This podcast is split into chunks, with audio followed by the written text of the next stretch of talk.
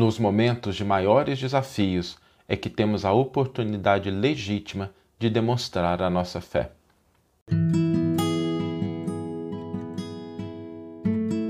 Você está ouvindo o podcast O Evangelho por Emmanuel, um podcast dedicado à interpretação e ao estudo da Boa Nova de Jesus através da contribuição do benfeitor Emmanuel. Hoje nós vamos refletir sobre o momento oportuno para fortalecer e desenvolver a nossa fé. Porque tudo na vida tem um momento adequado tudo aquilo que a gente, quando a gente olha as nossas experiências na vida, a gente vai perceber que há um momento adequado para tudo. A gente tem um momento de trabalho, a gente tem um momento de descanso, a gente tem um momento de colher, a gente tem um momento de plantar, e não adianta a gente tentar plantar na época errada, nem colher na época errada. Existe um ciclo, uma oportunidade, né, conjunturas, situações que favorecem determinadas coisas. Existe a hora do sono, a hora da gente estar tá ativo. E quando nós pensamos nessa hora adequada, quando a gente olha para a fé, para o desenvolvimento da nossa coragem, né, existe também um momento oportuno. Até para amizade, né, a gente fala assim, olha, é na dificuldade que a gente conhece os verdadeiros amigos. E é verdade, né? Porque quando tudo está fácil, quando tudo está tranquilo, nem sempre a gente tem oportunidade de realmente verificar.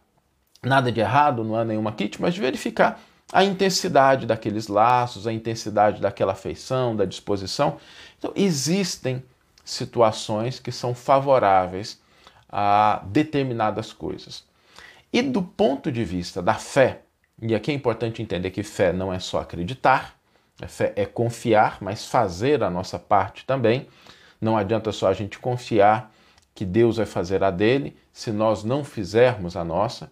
Então, existe também um tempo adequado. E é curioso que isso foi colocado por Jesus no Evangelho, numa passagem muito bonita, que é aquela passagem que os discípulos estão na barca e vem uma tempestade ali, e a tempestade começa a balançar o barco, eles ficam temerosos, vai o barco vai virar, a gente vai morrer afogado aqui.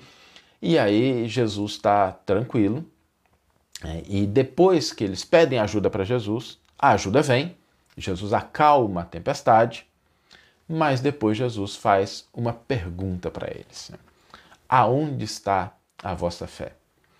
Porque é exatamente nos momentos de dificuldade, de problemas, de desafios, que nós temos a circunstância, a oportunidade de desenvolver a nossa fé. Porque manter a fé nas situações de tranquilidade, de calmaria, nada de especial, porque aí é tranquilo. Mas as situações desafiadoras, as lutas da vida, quando a gente se encontra numa posição que a gente é levado né, a fazer algo mais, em que todas as soluções não estão na nossa cabeça, a gente não entende tudo, a gente percebe que existem muitas variáveis, muitas coisas acontecendo, riscos. Né? aí é a hora exata, oportuna e adequada do desenvolvimento da nossa fé.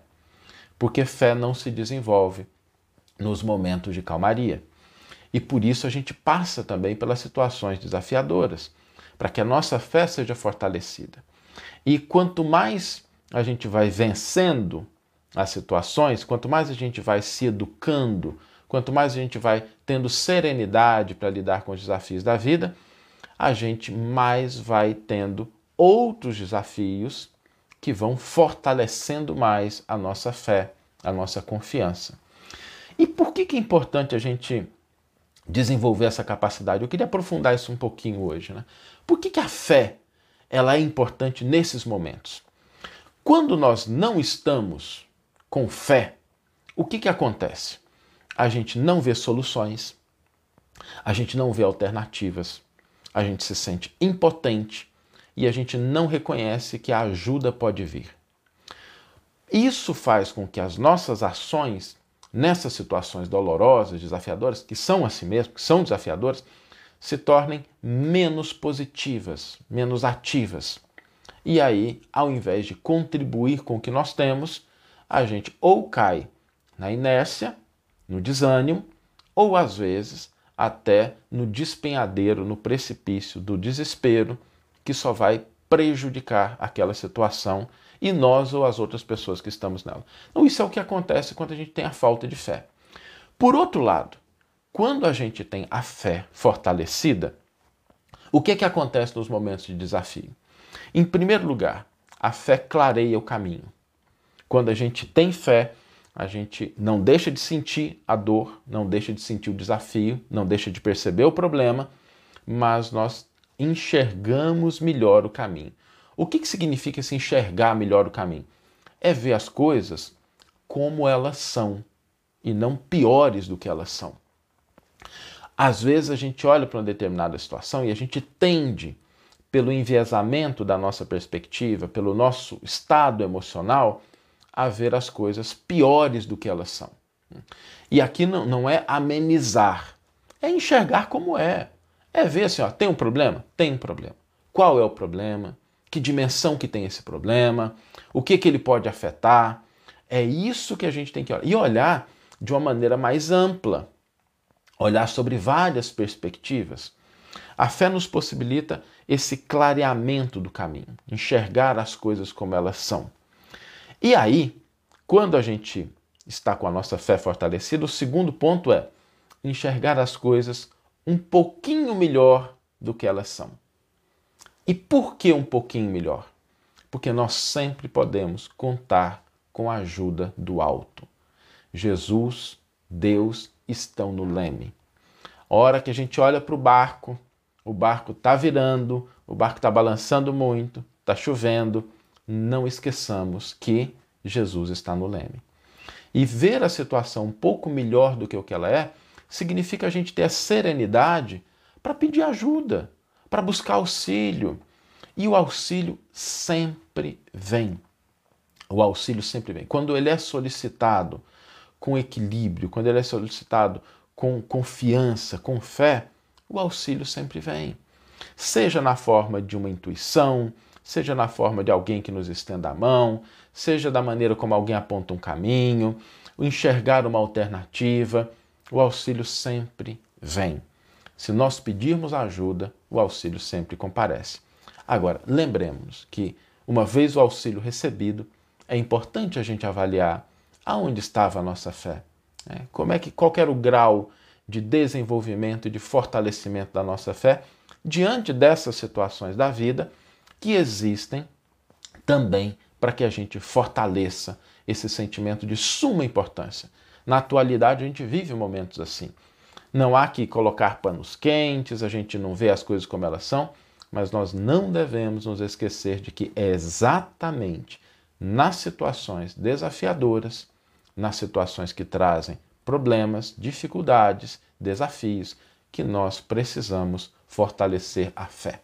Então, esse é o momento, quando a gente se encontrar nessas situações, a gente pensar assim: ó, esse é o momento de eu utilizar, de pegar a fé lá na caixinha de ferramenta, dentro do coração.